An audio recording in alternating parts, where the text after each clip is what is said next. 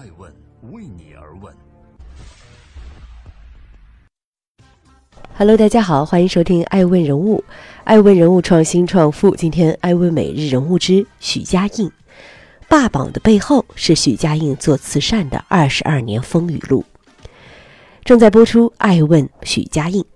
许家印又霸榜了。四月十六日，在界面联合易安保险经纪共同发布的二零一九年中国慈善企业家榜中，恒大集团董事局主席许家印以四十点七亿元捐赠额位居榜首。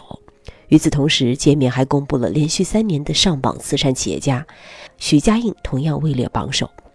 三年捐赠总额八十四点八九亿，超过了第二位马化腾和第三位杨国强家族的捐赠总和。去年七月，福布斯公布二零一八年中国慈善排行榜上，许家印同样位列第一。艾问发现，许家印对慈善有着某种执念。欢迎继续聆听《守候爱问人物》，爱问人物创新创富。今天，爱问美人物之许家印，四十二个月，两千一百零八人的队伍，帮助影响了三十万的贫困人口。三年半以前，许家印在全国政协十二届常委会第十三次会议上建言说：“像恒大集团这样的民营企业已经有了一定的实力，能不能率先于一些贫困县结对子，整体帮扶脱贫？”那一年，十八届五中全会提出了全面建成小康社会的目标要求，确保到二零二零年，我国的现行标准下农村贫困人口实现脱贫，贫困县全部摘帽，解决区域性整体脱贫。说干就干。二零一五年十月二十九日，恒大集团首次到贵州省毕节市大方县实地考察。两天后，许家印亲自签发文件，恒大地产集团成立了一个不以盈利为目的的部门——扶贫办。扶贫办成立几天后，许家印带着一份三十亿元的大单来到了大方县，并且选派了第一批两百八十七人的专职扶贫团队常驻大方，展开脱贫会战。彼时，乌蒙山区是中国贫困面最广、贫困程度最深的集中连片特困区之一。当年国家扶贫开发重点县名单中，贵州省就占了十分之一，贫困县多达五十个。恒大决定要帮扶的毕节市是贫中之贫、困中之困。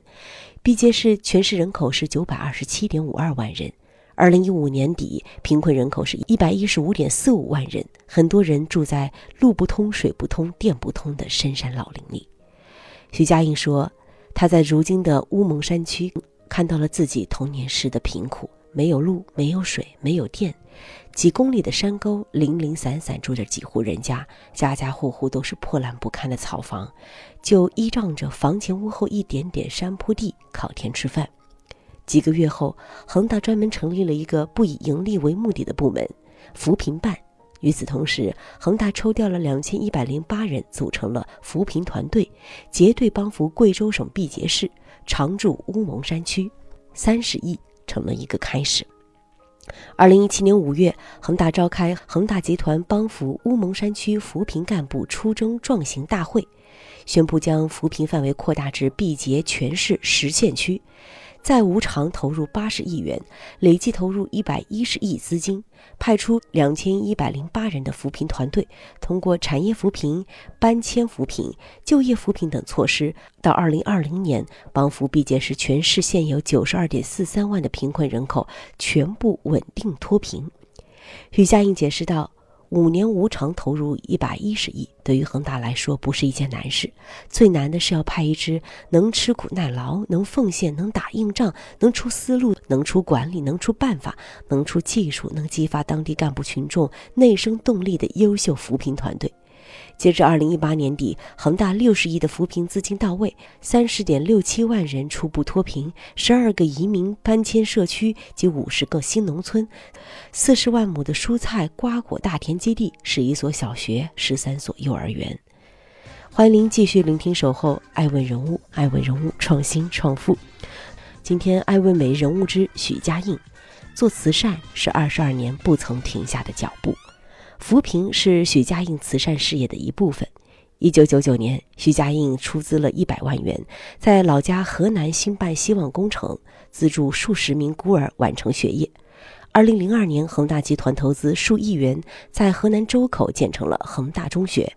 二零零七年，许家印一次性捐款三千万元，援建广东一百所民族小学，数额刷新了广东省纪录，惠及韶关、清远五万名少数民族儿童。二零零八年，恒大集团向五幺二汶川地震灾区捐赠逾千万元，并向全社会发出捐款倡议。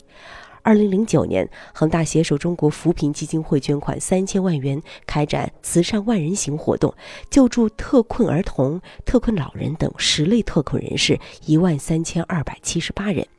二零一零年，许家印捐赠一千万元，在武汉科技大学设立奖学金。二零一一年，在广东扶贫济困日活动上，恒大累计捐赠额达到了三点一八亿元，成为捐赠额最大的企业代表。二零一四年，恒大集团向遭遇台风威马逊破坏的海南省灾区捐款一千万元。恒大成立这二十二年，遇过风雨，有过坎坷，但许家印在慈善的路上从未停下脚步。人生的前三十年，他体会太多的艰辛，从村里几间不遮风不挡雨的破草房，到啃着地瓜和窝窝头。徐家印说自己吃过的苦，不想再让现在的孩子们也经历一遍了。兴办希望工程，援建希望小学，帮扶特困人士。他希望自己能帮到的人再多一些，能做的也再多一些。在最新公布的2018年在中国内房股所得税排行榜中，作为房地产行业的利润王，恒大凭借602.18亿的所得税排名第一，日均纳税2.6亿元。徐家印说：“我一直认为，企业一方面要做好自身的经营管理和发展，多缴税，多创造社会财富；另一方面要饮水思源，回报社会，积极承担社会责任，投身慈善公益和脱贫攻坚。”四十年前，徐家印靠着国家每月十四块钱的助学金完成了学业；四十年后，徐家印用三年八十四亿的捐款额成为首善。艾问认为，霸榜不过是投身慈善随之而来的一个标签，标签背后有些更重要的东西吧。感谢您收听艾问，我是艾诚，让内容有态度，让数据有伦理，让技术有温度。是我们看商业世界最真实的眼睛，记录时代人物，传播创新精神，探索创富法则。